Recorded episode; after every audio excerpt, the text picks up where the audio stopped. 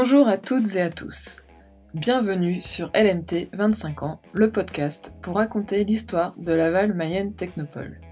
Cette association, que nous appelons également par son acronyme LMT, accompagne et développe le territoire de la Mayenne grâce à l'innovation. Je suis Céline Loury, en charge de la communication chez LMT. Avec ce podcast, nous souhaitons proposer chaque semaine de 2021 un morceau de l'histoire de LMT raconté au travers des conversations avec des membres de l'association, de l'équipe salariée, des partenaires ou encore des entreprises accompagnées qui ont participé à cette aventure collective. J'espère que votre été s'est bien passé, que cette pause, si vous en avez une, vous a été bénéfique. Je suis ravie de vous retrouver pour une nouvelle série d'épisodes pour démarrer cette rentrée, je vous propose de rencontrer l'un de mes collègues, Antoine Tétard, qui est responsable de l'incubateur de Laval Mayenne Technopole. Avec cette conversation, en plus de celle avec Sandrine Hélène Trouillard dans l'épisode 10, vous comprendrez ce que nous entendons par incubateur. Quelles sont les différentes étapes pour y accéder lorsqu'une personne a un projet innovant? Quels sont les programmes associés? Comment se passe l'accompagnement? Et pour quelles raisons euh, les entrepreneurs viennent nous rencontrer? Je vous souhaite une bonne écoute. Bonjour Antoine. Bonjour Céline. Euh, merci hein, d'avoir accepté l'interview pour LMT 25 ans. Donc dans un premier temps, on va mieux te connaître. Donc euh, merci de te présenter. Et depuis combien de temps es-tu en poste à Laval Mayenne Technopole? Bien, merci Céline. Donc je m'appelle Antoine Tétard, j'ai 38 ans. Alors je suis lavallois, un lavallois d'origine. J'aimerais bien t'envoyer du rêve en te disant que j'ai fait euh, deux ans dans la Silicon Valley, euh, et puis après un tour du monde, etc. etc. Mais non, en fait, euh, moi, mon parcours universitaire et professionnel s'est concentré, je dirais, dans les 100 km autour de Laval. Hein. donc c'est pas c'est pas très dépaysant, mais finalement ça me ressemble assez bien. Donc j'étais à la, à la faculté d'Angers où j'ai eu un master en développement économique. Et ma première expérience professionnelle était euh, dans le nord de la Mayenne, euh, au-dessus, dans le département de l'Orne, à la Chambre de métier de l'artisanat, où en fait, pendant cinq années, j'ai accompagné euh, des jeunes créateurs à créer du, coup leur entreprise artisanale, donc des fleuristes, des maçons, des coiffeurs, donc des artisans, donc dans le, sur le secteur d'Argentan, l'Aigle et, et Alençon. Donc ça a été ma première expérience professionnelle. Et je suis arrivé euh, à LMT en 2013. C'était une volonté pour moi euh, et ma conjointe de revenir en Mayenne, même si on n'était pas parti très très loin. On allait avoir notre, euh, notre première petite fille, Alizée, et on souhaitait se rapprocher au niveau familial. J'ai saisi une opportunité, j'ai dû, je ne me rappelle plus exactement, mais sur une annonce. J'avoue que je connaissais absolument pas Laval Mayenne Technopole avant, alors pourtant étant lavallois d'origine. Mais j'ai saisi cette annonce parce que ça me semblait pouvoir correspondre en tout cas à mes aspirations professionnelles sur l'accompagnement à la création d'entreprises et sur le côté innovation qui m'a toujours plu, même si j'y connaissais finalement pas grand-chose en 2013 euh, quand je suis arrivé. Et donc voilà, je suis arrivé, euh, je suis arrivé en septembre 2013 où j'ai pris euh, mes premières fonctions à LMT. Te souviens-tu de ton arrivée à Laval Mayenne Technopole? Mon arrivée, alors ma première arrivée, ça a été mon entretien de, recrutement. Hein. Je, crois que j'ai entendu certains autres podcasts et j'ai vécu un peu la même expérience sur une journée complète là d'entretien avec l'équipe où je suis passé euh, avec différentes personnes. Alors je me rappelle euh, une grande discussion avec, euh, avec Christian qui m'a expliqué en long et large l'historique finalement de la technopole. Je me rappelle aussi d'une jeune fille très souriante le midi, je crois qu'elle s'appelait Céline Loury, il me semble bien je me rappelle très bien. Et voilà, et puis un entretien aussi avec Antoine Thébault, qui est, plus là maintenant, et Sandrine, ma future responsable, avec qui euh, j'avais voilà, passé un bon moment.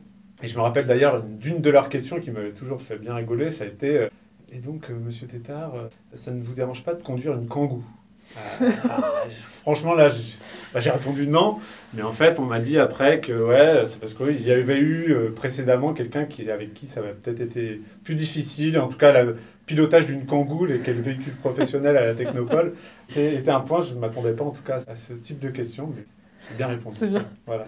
Tu es encore là, donc. Ouais, exactement. Oui, en plus, c'était un événement euh, à l'IUT de Laval, il me semble. C'est ça, c'est ça, exactement. C'était les premiers événements. Euh, voilà, et c'était avant euh, NeoShop, c'était justement pour créer une communauté euh, de coworkers.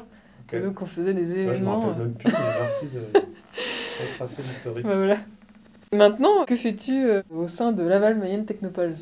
En 2013, donc j'ai été pendant 4 ans euh, coach startup en compagnie de Sandrine, qui était la responsable du pôle euh, de l'incubateur, et avec Ludovica également. Donc pendant 4 ans, j'ai fait vraiment un pur accompagnement de créateurs et de jeunes sociétés innovantes en Mayenne. Et là, ça fait maintenant 4 ans que je suis maintenant responsable, responsable du pôle, responsable de l'incubateur. En plus de certaines missions, je de management et d'organisation, je, fais encore bien entendu beaucoup de coaching. Tu vas pouvoir nous présenter un peu plus précisément ce qu'est l'incubateur de Laval Mayenne Technopole. Voilà comment ça marche, euh, quels sont les prérequis euh, pour y rentrer Est-ce que tout le monde peut rentrer ah Oui, oui, tout le monde peut rentrer. Après, ça se mérite quand même un peu. Notre mission, c'est donc euh, faire de l'accompagnement à la création et le développement de jeunes entreprises innovantes sur le territoire. Pour cela, en fait, on a designé, on a construit différents programmes où on va pouvoir faire évoluer les gens suivant leur niveau de maturité, le niveau de maturité de leur projet. On a finalement un, premier SAS d'entrée qui s'appelle le programme Visa, qui est un accompagnement très court sur trois mois on va, challenger l'entrepreneur sur son projet, principalement sur finalement le, couple produit-marché, c'est-à-dire euh, qui sont tes clients et quelle est la proposition de valeur que tu souhaites leur apporter. Et parce que c'est souvent ça la base qui après va permettre de pouvoir euh, construire une équipe autour de tout ça et puis euh, d'aller chercher, chercher certains financements. On a designé ce premier programme-là qui s'adresse finalement à toute typologie, soit les créateurs, donc là qui sont en phase de l'idée, où là on va être véritablement sur euh, l'étude de marché quasiment pendant ces trois mois-là, soit de très jeunes entreprises innovantes qui ont déjà démarré leur activité, mais pour nous, on, les remet quand même dans ce programme-là pour, euh, revoir certaines bases et reconsolider un petit peu tout ça ensemble. Et donc à la fin de ces trois mois-là, euh, ces, trois mois sans engagement, on s'engage ni nous ni eux à continuer à la suite de ce programme-là. On fait un point, un, rendez-vous de bilan, où on va, on va regarder un petit peu ce qui s'est passé durant ces trois mois-là, au début des trois mois du visa, on va fixer certains objectifs et certaines actions à mener. Et à la fin de ce programme-là, on va regarder ce qui a été réussi, moins bien, et si finalement il y a une alchimie qui s'est créée entre l'entrepreneur et puis euh, l'incubateur pour poursuivre ensemble continuer le chemin. Là, il se pose trois possibilités. Soit il y a un arrêt, euh, soit un arrêt du projet, soit l'entrepreneur ou la technopole décide de stopper l'accompagnement pour différentes raisons. Soit l'entrepreneur continue avec nous mais est encore à une, durée assez lointaine avant de créer et commercialiser son produit. Donc là, on l'oriente vers un programme qui s'appelle Idénergie, qui va servir à maturer encore un peu le projet avant le début de la commercialisation. Ou alors, à la fin du programme Visa, on est sur un projet qui est déjà mature. Alors, c'est souvent des projets qui étaient déjà plus avancés euh, en rentrant dans le programme. Et là, ils vont pouvoir intégrer directement UP, notre programme de lancement, finalement, en début de commercialisation pendant les premières années de développement. Sur l'ensemble de ces programmes, donc Visa d'Energy Up, on a euh, finalement le, même dispositif d'accompagnement. Il y a du coaching. Donc le coaching, c'est du coaching individuel. Donc ça va être euh, un coach, qui peut être moi par exemple, avec qui on va avoir des rendez-vous réguliers pour se fixer des objectifs et mettre en place des actions sur différentes thématiques. Les clients, le produit, ou la solution en tout cas, l'équipe et les finances. Donc à partir de ces quatre axes stratégiques, finalement, on va aller travailler avec l'entrepreneur pour euh, vraiment sur un accompagnement à 360 degrés. Donc ça, c'est un premier dispositif commun au visa et d'énergie à Up. Hein. C'est simplement que finalement, dans le visa, on va plutôt parler d'études de marché, sur la partie client. Dans Up, on va plutôt parler de développement commercial ou, ou d'internationalisation euh, sur la partie commerciale. C'est simplement le niveau de maturité qui va changer, mais finalement, la trame d'accompagnement est la même. Donc ça, c'est la première partie, la partie coaching. La deuxième partie, ça va être la partie connect. Donc ça, c'est l'idée. Comme dans le coaching, on est en individuel principalement. Dans la partie connect, on va permettre à l'entrepreneur d'aller se connecter à différents écosystèmes. Donc premièrement, c'est connecter les entrepreneurs de l'incubateur entre eux. Donc là, c'est créer une communauté, pouvoir partager ensemble. Donc là, on a différentes actions euh, à ce titre-là, notamment les Wake Up, qui sont des, rendez-vous euh, mensuels sur lesquels des entrepreneurs de l'incubateur discutent euh, de différentes thématiques.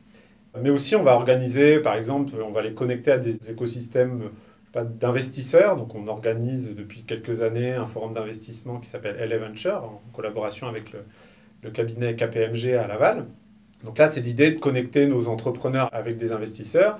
On va organiser également des business meetings où on va connecter nos entrepreneurs avec des clients potentiels. Donc véritablement, le deuxième axe d'accompagnement, c'est la connexion entre nos, nos startups et différents écosystèmes pour leur faciliter, leur fluidifier euh, leur développement. Et le troisième dispositif d'accompagnement, après le coaching Connect, on a Académie. Donc Académie, c'est apporter du contenu et de la formation finalement à ces entrepreneurs qui, pour la plupart, débutent. Donc là, leur apporter des bonnes pratiques, leur apporter, leur pousser des vidéos qu'on leur conseille de regarder, donc faire de la curation de contenu. Animer aussi certaines formations qui nous arrivent de, réaliser, la dernière en date sur le, référencement naturel. Et donc à travers ces trois dispositifs d'accompagnement, coaching, connect et académie, on arrive à avoir un programme complet qui va permettre véritablement d'accompagner au quotidien les entrepreneurs euh, au sein de l'incubateur. Pour l'incubateur, il y a quand même un comité euh, d'incubation, c'est ça? Oui, tout à fait. Alors que si on prend le programme Visa ou d'énergie, donc là, il n'y a pas forcément euh, non, de comité. C'est vrai que donc, dans les, programmes en amont de la commercialisation et de la, finalement de la création de la société, il n'y a pas vraiment de comité. Alors il y a quand même une, une présélection, mais qui reste vraiment en interne dans l'équipe de l'incubateur. Donc globalement, on rencontre un, porteur de projet le mardi, et en fait tous les lundis, on a euh, une réunion interne euh, de l'équipe qui va, euh, étudier les personnes qui postulent au programme Visa. Donc on est hyper réactif, c'est-à-dire que personne rencontrée le mardi peut commencer quasiment le mardi suivant le programme Visa, et ça pendant ensuite trois mois. Par contre, effectivement, sur la partie commercialisation, le programme UP, là on a un comité qui se réunit, donc qui va se réunir à peu près une fois tous les deux mois, qui est constitué de différents partenaires de l'écosystème, Laval Économie, Initiative Mayenne, Réseau Entreprend, des représentants des écoles euh, de l'enseignement supérieur, la BPI, l'INPI, euh, la CCI, j'en oublie et je m'excuse déjà envers ceux que j'oublie. Et donc là, l'idée, ça va être d'aller, euh, les, entrepreneurs se présentent, pitch leur projet envers ce comité-là, et finalement viennent valider ce qu'ils ont travaillé en amont avec nous dans cette phase de pré-accompagnement en vue de continuer l'accompagnement dans cette phase de lancement euh, d'activité. Et après aussi, euh, est-ce qu'il y a une aide financière aussi euh, avec l'incubateur? Il n'y a pas d'aide financière à l'entrée dans l'incubateur, dans UP. Le comité attribue finalement une aide financière qui est sous forme d'accompagnement, mhm. parce faut quand même payer nos salaires, hein, donc c'est quand même une, aide financière qui est donnée à travers nos différents financeurs. Par contre, à l'intérieur, au moment, euh, pendant cette phase up euh, d'accompagnement, on organise des comités exceptionnels, qui s'appellent des comités pépites notamment, où en fait, sous un format de concours, on va faire un appel à projet parmi les, sociétés incubées. Et on va leur dire, bah voilà, euh, est-ce que vous avez un projet de développement particulier? Et en fait, ils vont pitcher, ça va être sous un format de concours, on va pouvoir leur attribuer une enveloppe financière de l'ordre de 10 à 20 000 euros pour les soutenir dans une deuxième phase. On n'est pas sur une, enveloppe financière qui ne va pas aider au tout début du programme UP, mais plutôt dans la phase de croissance, à la moitié, au bout d'un an finalement d'accompagnement généralement. Dernièrement, on a organisé également un autre dispositif. On a signé un partenariat avec euh, un accélérateur américain et on va, envoyer également une de nos sociétés, Maxence Innovation, dont le fondateur est, est. On va l'envoyer cinq semaines aux États-Unis pouvoir euh, un peu euh, découvrir un nouvel écosystème et aussi que nous, on puisse aussi profiter de tout ça pour pouvoir créer des liens avec un écosystème qui est forcément en Silicon Valley euh, très riche et très dynamique en termes de, start-up. Ce sont des opportunités aussi pour les startups. Exactement, oui. Qu'on adresse au fur et à mesure de l'année. Voilà, Des, appels à candidature finalement privés, uniquement valables pour les, les sociétés accompagnées. À quel stade sont les gens qui viennent dans l'incubateur? C'est vraiment en début d'activité pas forcément que sur, euh, soit en phase d'idée, vraiment euh, l'idée, qu'on a eue très récemment et sur laquelle on est vraiment en stade zéro, soit de jeunes entreprises qui démarrent, mais qui n'ont pas finalement été accompagnées dans ce, dans ce démarrage-là. Alors après, peut-être ce qu'il faut souligner, c'est voilà, on a quand même certains critères d'accompagnement. On n'accompagne pas non plus n'importe quelle typologie d'entreprise. Alors, on accompagne toute activité, c'est-à-dire que dans, nos process d'accompagnement, on va retrouver euh, euh, qui, commercialise des griffoirs pour chats, on va retrouver euh, des pentes douces avec des chaussettes, mais aussi des applications euh, mobiles, là, comme My Lovely Planet qui va bientôt sortir, ou des applications sur l'énergie avec Enerfox. Donc, c'est vraiment un panel d'activités très, très, très large. Par contre, avec un, point commun, plusieurs points communs, c'est déjà forcément un côté innovant, innovant et différenciant des activités, c'est-à-dire que pour des activités plus traditionnelles, il y a des acteurs comme les chambres consulaires euh, ou d'autres acteurs qui font justement ce type d'accompagnement. Nous, on va intervenir quand il y a un, côté différenciant, un côté innovant dans le projet. Et le deuxième, mais qui est quasiment le premier également, euh, facteur vraiment pour moi très important, c'est l'ambition, l'ambition de développement des projets qu'on accompagne. Et les entrepreneurs finalement qui, qui sont à la tête de ces projets voir comment, quelle est leur ambition. Nous, on, souhaite accompagner des, entrepreneurs qui ont une ambition forte de développement. Après, on y arrive ou on n'y arrive pas, mais en tout cas, qui se veulent se donner les moyens d'aller loin dans le développement de leur société. Quelle est ta mission concrètement au quotidien? Au quotidien, ma mission, ça va être, en étant responsable de l'incubateur, bon, j'ai certaines forcément missions d'organisation et de, de management, mais, j'ai principalement encore euh, plus de 70% de mon temps qui est dédié au coaching. Donc c'est des rendez-vous, des rendez-vous individuels avec les entrepreneurs euh, qu'on accompagne. Au jour d'aujourd'hui, on a une quarantaine de sociétés dans le programme UP et une dizaine de projets accompagnés dans le programme Visa, donc ça fait une cinquantaine de, de projets. Donc j'enchaîne beaucoup les rendez-vous entre les différents entrepreneurs avec toujours la même mécanique. Bonjour, euh, un point sur les actions menées sur l'équipe client, produit, finance quels sont les objectifs pour la semaine prochaine et comment on pourrait euh, atteindre justement ces objectifs-là. Donc c'est des rendez-vous qui se veulent assez récurrents, qui peuvent être hebdomadaires ou au moins mensuels pour faire le point et, avancer, être vraiment le bras droit finalement des dirigeants et des entrepreneurs. Et as-tu une ou des anecdotes à nous partager sur l'incubateur? Des petites anecdotes, j'en ai plein, mais il y en a certaines, je, sans doute pas les communiquer sur un podcast euh, public. Euh, certains entrepreneurs m'en voudront. Peut-être juste un fait marquant, en tout cas qui m'a marqué moi, ça a été la, soirée des 10 ans de l'incubateur qu'on a organisé en 2019. Là. Oui. Euh, sans doute l'une des dernières grosses soirées qu'on a organisées avant la sombre période Covid-19.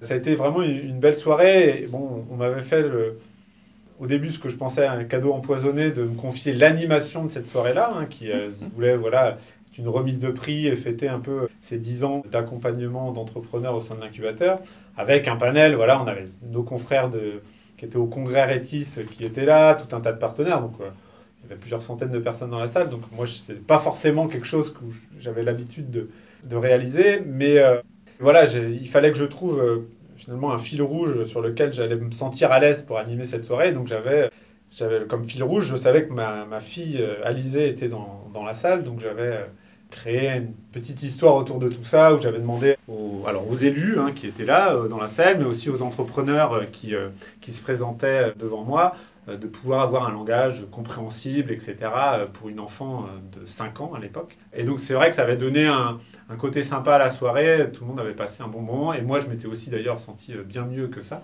Et, et on m'en reparle souvent, et d'ailleurs quelques semaines, mois après, on m'a proposé d'animer des soirées qui n'avaient rien à voir avec la Technopole, juste vraiment parce qu'on m'avait entendu animer cette soirée-là. Alors j'ai refusé absolument parce que c'est pas du tout quelque chose que j'apprécie forcément faire, mais en tout cas c'était un exercice qui était intéressant à, réaliser et j'en garde de, bons souvenirs. Selon toi, quelle est ta définition de l'innovation? Alors ça c'est vrai que c'est une question qui porte souvent, souvent débat. Alors je vais t'en donner, je vais t'en donner une, qui est peut-être d'ailleurs pas la mienne, hein, qui est quelque chose qui est repris. Puis après, je vais, ajouter deux choses. Bah, je dirais que l'innovation, elle part déjà d'une idée inventive, d'une idée nouvelle, qu'on va essayer de, travailler pour qu'elle puisse se rendre désirable d'un point de vue client, qu'elle soit faisable techniquement, et puis qu'elle soit rentable, parce qu'on veut quand même créer une entreprise.